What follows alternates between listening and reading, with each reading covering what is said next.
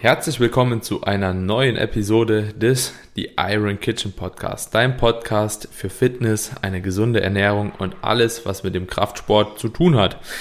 In der heutigen Episode sprechen Carmine und ich über das Thema Carmine Training in der Diät und Training im Aufbau. Wo sind die Unterschiede? Perfekt. Genau, ein Thema, das auf jeden Fall sehr, sehr relevant ist bei ganz, ganz vielen Leuten. Ein Thema, wozu ich auch viele Fragen bekommen habe. Ich nehme mal an, dass du da auch immer wieder regelmäßig Fragen dazu bekommst. Ist natürlich auch irgendwo verständlich ähm, und es gibt auch noch nicht ultimativ viele Daten dazu. Vielleicht einfach mal grundlegend dazu, welche Änderungen nimmst du grundsätzlich bei dir vor, wenn du vom Aufbau in die Diät gehst? Hast du da überhaupt irgendwas, wo du sagst, ja, okay, das ändere ich? Über die Jahre habe ich was geändert, ja, weil ich einfach für mich gemerkt mhm. habe, dass es schon einen großen Unterschied macht ähm, vor allen Dingen was die Regeneration angeht. Denn das ist ja einer der ganz großen Unterschiede von einer Diät hm. und einem Aufbau. In der Phase, wo du wenig Kalorien zuführst, wo du im Defizit bist, regeneriert dein Körper vom Training natürlich nicht so gut, nicht so schnell wie in einer Phase, wo du auf Erhalt oder sogar in einem Überschuss bist. Das heißt, es macht mhm. schon Sinn, da gewisse Trainingsadaption ja umzusetzen. Jetzt ist natürlich die ja. Frage, welche Variablen veränderst du? Und da gibt's ja auch so unterschiedliche mhm. Ansätze. Es gibt ja einmal den Ansatz, dass man sagt, äh, was letzten Endes die Muskulatur aufgebaut hat, ist das, was die Muskulatur auch am Ende halten wird. Und dann gibt's aber auf der mhm. anderen Seite auch die Verfechter, die sagen, naja, nee, es braucht weniger Reize, um die Muskulatur zu halten, als Reize, um die Muskulatur aufzubauen. Und deswegen kann man ähm, ja in der Diät oder sollte man in einer Diät sogar vernünftigerweise das Volumen oder die Intensität oder beides eben runterschrauben. Wobei ich genau jetzt hier ansetze und sage, was ich mache, ist, ich schraube das Volumen runter und behalte die Intensität so hoch, wie es nur geht, weil aus meiner Erfahrung heraus und für meinen logischen Verstand und meinen Kenntnissen die Intensität die Variable ist, die einen höheren Muskelschutz hat als das Volumen. Ja, im Muskelaufbau tatsächlich bin ich der Überzeugung, dass das Volumen tatsächlich relevanter ist als die Intensität. Äh, natürlich ist eine gewisse Mindestintensität da auch wichtig, aber vor allen Dingen in der Diät, um den Muskel zu halten, um, um den Muskel zu schützen, halte ich die Intensität persönlich für die wichtigere Stellschraube. Mhm. Ja, also kann ich so grundsätzlich anekdotisch auch, glaube ich, äh, bestätigen. Das Ding ist, man hat ja bei der Intensität auch irgendwann, sage ich mal, eine Intensität erreicht, wo man nicht weiter nach oben anpassen kann. Also wenn du bis zum Muskelversagen beispielsweise trainierst, dann trainierst du halt bis zum Muskelversagen. So, wo willst du da halt eben noch eine Steigerung hervorrufen? Und dementsprechend ähm, hat man das als Fixum und hat eine andere Variable, beispielsweise über das Volumen, wo man eben dann noch weitere Anpassungen ähm, irgendwo herauskitzeln kann in einem Kalorienüberschuss. Ne? Und in der Diät ist es halt eben so, diese Stellschraube bleibt auch gleich, weil das ist unser Fixum.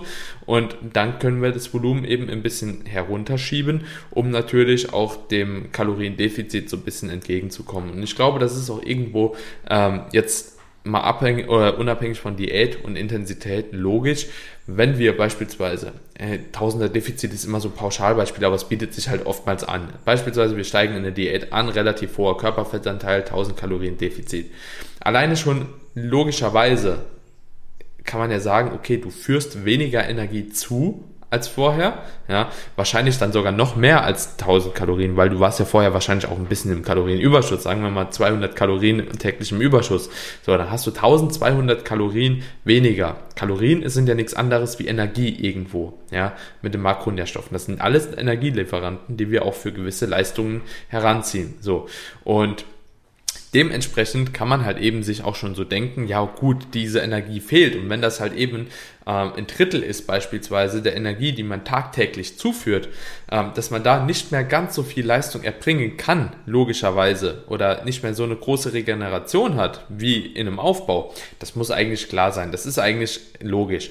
Und da gibt es ja auch relativ gute Daten schon dazu, dass man ja so zwischen einem Drittel und der Hälfte nur am Trainingsvolumen braucht, das man benötigt, um Muskulatur tatsächlich aufzubauen. Und das ist eigentlich schon sehr, sehr krass. Ja, aber auch da muss man dazu sagen, dass die meisten äh, Untersuchungen, die da gemacht worden sind, sind ja auch auf Erhaltungskalorien geschehen. Also so, das war nicht in einem Kaloriendefizit. Deswegen sind die auch nicht unbedingt eins zu eins übertragbar auf eine Diät. Und da muss man natürlich sagen, okay, es birgt halt ein gewisses Risiko, wenn man sagt, okay, man schraubt halt sein Trainingsvolumen auf ein Drittel runter und will halt damit die, das meiste an Muskulatur irgendwo halten. Das kann gut sein.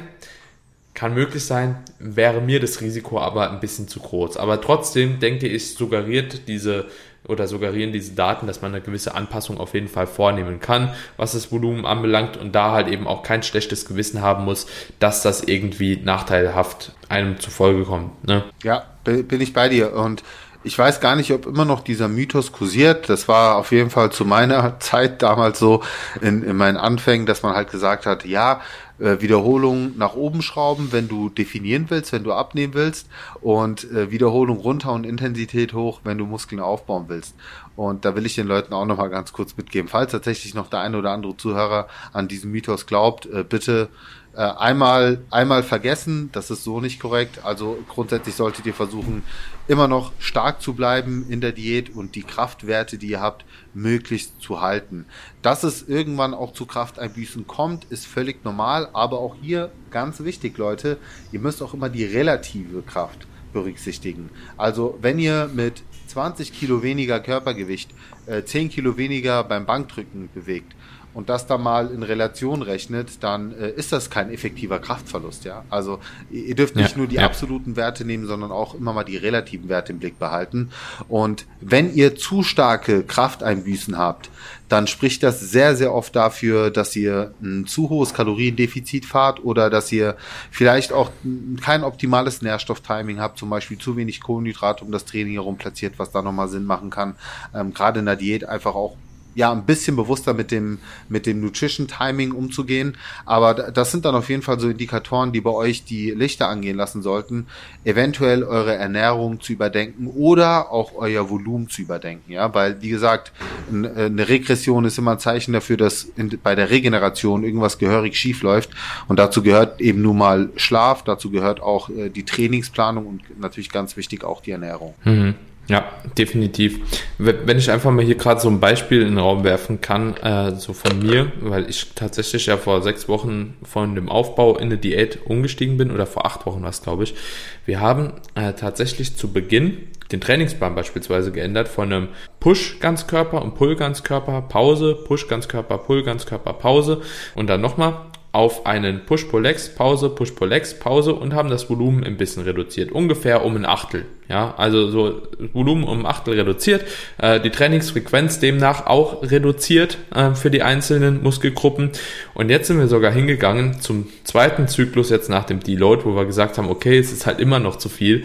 Und jetzt mache ich sogar nur noch Beine, Pause, Push, Pull, Pause, Beine, Pause, Push, Pull, Pause. Also wir haben nochmal zwei trainingsfreie Tage in diesen Zyklus integriert, ähm, also in diese Trainingswoche, um einfach noch ein bisschen mehr regenerative Kapazität zu erschaffen. Und das ist für mich sogar, muss ich wirklich sagen, auch schon ein krasses Beispiel, weil ich habe das so mich auch noch nie getraut. Mhm. Weil man ja immer sagt so, oh, ja, äh, wenn ich jetzt das Volumen doch so reduziere, ah, vielleicht baue ich dann doch Muskulatur ab und so. Ich, ich kenne das. Also so, du kennst das auch. Jeder denkt immer, man muss mehr machen, man muss mehr machen, man muss mehr machen, man muss besser, schneller.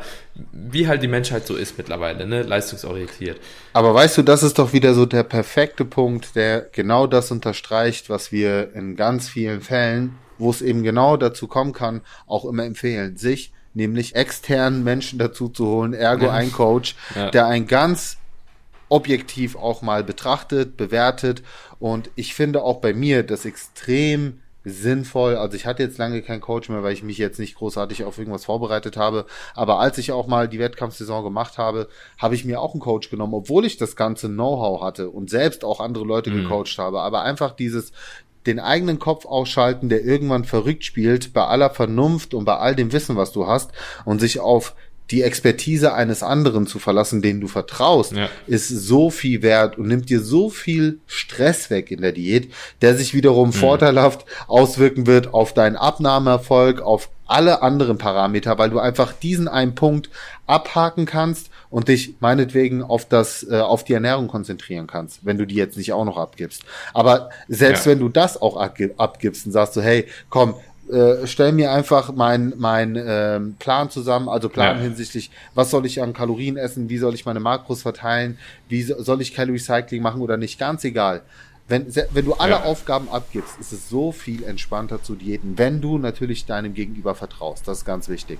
Ja, ja, ja, bin ich, bin ich voll bei dir. Also deswegen, ich bin ja selbst auch äh, bei einem Coach und das ist einfach insbesondere umso mehr man sich mit dem Thema beschäftigt und umso mehr man weiß, wird für mich tatsächlich immer relevanter. Also ja, ja, das ist das ist so ein geiler Punkt. Das war nämlich auch bei mir so. Umso mehr du weißt, ja. desto mehr versuchst du selbst Feintuning zu betreiben und das geht immer schief, immer. Deswegen ja. auch an der Stelle nochmal der nette Hinweis: Falls jemand von euch einen guten Coach sucht, äh, wir haben jemanden im Team, ähm, die das wirklich extra klasse macht und meldet euch gerne bei Daniel oder bei mir per DM, weil ganz ehrlich, äh, wir, wir leiten die Kontakte weiter. Wir sind da wirklich auch so, dass wir ja natürlich auch die entsprechenden Personen connecten möchten, auch an die richtigen Personen connecten möchten. Deswegen erfolgt da über unser Kontakt, haut uns da gerne an. Ja, genau. Und wenn wir jetzt nochmal zurück zum Thema kommen, dann wollte ich auch auf jeden Fall noch so ein bisschen darauf zu sprechen kommen, ob du die äh, Trainings also neben dem Trainingsvolumen, ob du die Trainingsintensität hinsichtlich der Nähe zum Muskelversagen änderst. Sagst du, okay, in der Diät, da muss man nochmal extra hart reingehen oder würdest du so diesen Parameter auch eigentlich gleich beibehalten? Tatsächlich äh, behalte ich den Parameter gleich und umso tiefer ich mit dem KFA äh, bin, desto weniger intensiv. Also hinsichtlich Nähe Muskelversagen trainiere ich auch, weil ich vernünftigerweise weiß, ne, umso näher ich am Muskelversagen trainiere, desto stärker wird auch mein zentrales Nervensystem belastet und äh, die Regeneration dauert länger und so weiter und so fort. Also ähm, tatsächlich mit fortschreitender Diät wird das Training immer irgendwie ein bisschen weniger intensiv. Aber mit intensiv meine ich eher ähm, wie ich mich am Ende des Satzes fühle, sagen wir es mal so. Mhm. Ja, aber die mhm. Wiederholungen, die ich ausführe, sind qualitativ sehr, sehr hoch. Und das passt ja auch sehr gut zu unserer Deload-Folge, weil auch das fällt da natürlich mit rein. Denn auch die Deload-Dichte mhm. nimmt ähm, in der Diät gegen Ende der Diät auf jeden Fall zu. Mhm. Ermöglicht dann auch wiederum Diet Breaks mit Deload zu verknüpfen ja. und dadurch auch nochmal die Leistung zu beeinflussen. Und das ist natürlich auch ein sehr, sehr wichtiger Punkt in der Diät, den ihr so in dem Aufbau halt eben eher weniger berücksichtigen muss, müsst, weil natürlich irgendwo Glykogenspeicher etc. pp. immer voll sind. Aber das war ein geiler Punkt, den du gerade genannt hast, weil das ist nämlich ein Punkt, den ich auch ganz, ganz oft anders sehe.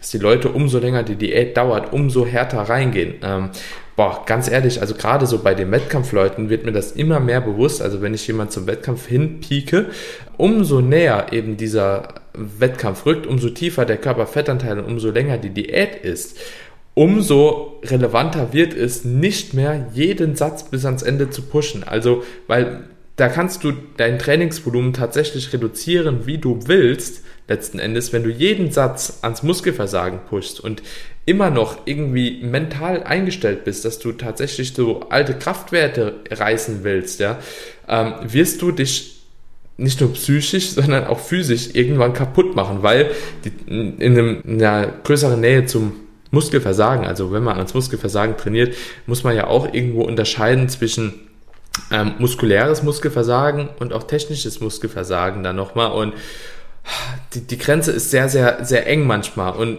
man geht halt hin und pusht und pusht und pusht, äh, beispielsweise bei einem Kreuzheben, bei einer Kniebeuge und auf einmal verletzt man sich. Und man hätte sich gewünscht, das einfach nicht gemacht zu haben. Dementsprechend finde ich ein guter Punkt, ähm, den du da genannt hast. Umso näher man oder umso länger man in der Diät ist, umso weniger ist es halt eben auch notwendig bzw. sinnvoll, komplett ans Muskelversagen zu gehen.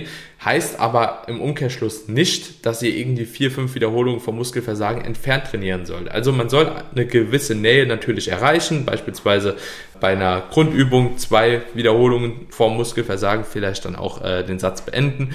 Und äh, bei einer Isolationsübung, da macht es keinen großen Unterschied, weil das Nervensystem auch nicht so stark belastet wird. Also da kann man auch ans Muskelversagen trainieren gegenüber von so einer großen Übung, ohne dass man Bedenken haben muss, okay, Verletzungsgefahr steigt da exponentiell, wenn man einen Bizep Curl beispielsweise macht oder so. Ähm, aber trotzdem, das ist ein sehr, sehr wichtiger Punkt und tatsächlich finde ich, das ist auch eine gute Herangehensweise im Zuge einer Diät. Also am Anfang sind wir darauf eingegangen, dass man zu Beginn der Diät beispielsweise das Volumen reduzieren kann, nicht muss, je nachdem, wo man eben aufgehört hat in seiner Aufbauphase, aber das Volumen reduzieren kann wenn man vorher an seinen regenerativen Kapazitäten schon gekratzt hat. Ne? Also jemand, der nur drei Tage die Woche trainiert, so, der, für den ist das sowieso ein bisschen uninteressanter. Ähm, da würde ich alles gleich lassen. Aber für jemand, der wirklich so schon an seinem Limit war und gepusht hat vorher, der kann natürlich das Volumen erstmal reduzieren und im Verlauf der Diät, wenn schon ein Großteil an Volumen irgendwo reduziert wurde, ja, wenn beispielsweise man irgendwo bei drei Viertel des Ausgangsvolumens ist oder zwei Drittel des Ausgangsvolumens, ähm, dann kann man natürlich sagen, okay, man reduziert die Nähe zum Muskelversagen auch ein bisschen, also man nimmt sich dahingehend nochmal ein bisschen Puffer ähm, und ja, fördert so seine regenerativen Kapazitäten, beziehungsweise macht die regenerativen Kapazitäten ja nicht noch mehr kaputt, indem man halt eben sagt, okay, ich pushe immer bis ans Muskelversagen, weil man hat halt eben auch hinsichtlich verschiedener Daten auch gesehen, zwei Wiederholungen vom Muskelversagen in Satz beenden hat einen ähnlichen Stimulus wie Muskelversagen selbst. Und das ist dann mehr oder minder auch eine Spaßsache, finde ich. Ja.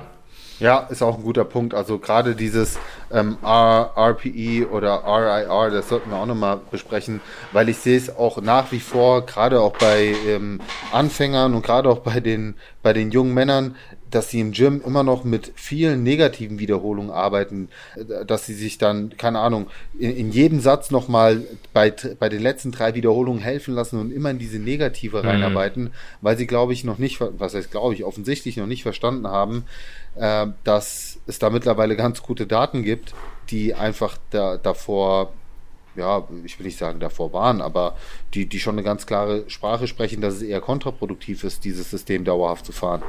Deswegen mhm. fände ich das, glaube ich, auch mal ganz interessant, das auch nochmal zu erläutern. Ja, ja, stimmt, haben wir eigentlich noch nie so aufgegriffen. Nee. Absolute relative Intensität ja. mal genau nochmal erklärt, können wir definitiv mal machen. Ja. Wo siehst du das Problem, Carmine? Äh, insbesondere in der Diät, wenn man mit RPI und RAA äh, arbeiten möchte? Ja, das Problem sehe ich darin, dass es sowieso schon ein relativ schweres äh, Kriterium ist zu bewerten. Ähm, und ich finde in der Diät wo natürlich auch nochmal das Energielevel sehr, sehr stark variieren kann von einem Training zum anderen. Also du kannst dich an einen Tag tipptopp fühlen und am nächsten Tag stehst du auf und denkst dir so, was ist passiert? Ein Traktor ist über mich gefahren, äh, weil natürlich auch der Schlaf mitunter leiden kann und dann wird das halt sehr, sehr schwer als Bewertungsskala heranzuziehen. Also du, du hast mhm. halt nicht wirklich oft die äh, gleichen Rahmenbedingungen, um das Ganze dann evaluieren zu können. Das finde ich ist halt so die Schwierigkeit, die sich bei mir halt auch ganz oft gezeigt hat. Weswegen ich in der Diät auch, also nochmal, wir, wir differenzieren hier die Diäten, über die wir sprechen, das sind ja dann auch schon wirklich Diäten, wo du äh, über, mhm. über eine Sommerfigur hinaus diätest, ja. ja. Ähm, genau. Dass ich da dann tatsächlich auch mit Trainingstagebuch arbeite und nicht mehr mit, mit RPEs, sondern wirklich mit, mit absoluten Zahlen besser zurechtkomme. Auch von meiner Psyche her ist das dann für mich besser, weil ich genau mit einem Ziel ins Training fahre und weiß, das und das und das habe ich zu erledigen. Ja. Also bei mir persönlich. Ja, ja das ist eine, ja, das ist halt auch ein Problem, deswegen wollte ich das nochmal aufgreifen. Wir sprechen hier von äh, ein bisschen was im Tank lassen und äh, das große Problem ist, ähm, die wenigsten Leute wissen, was Muskelversagen ist.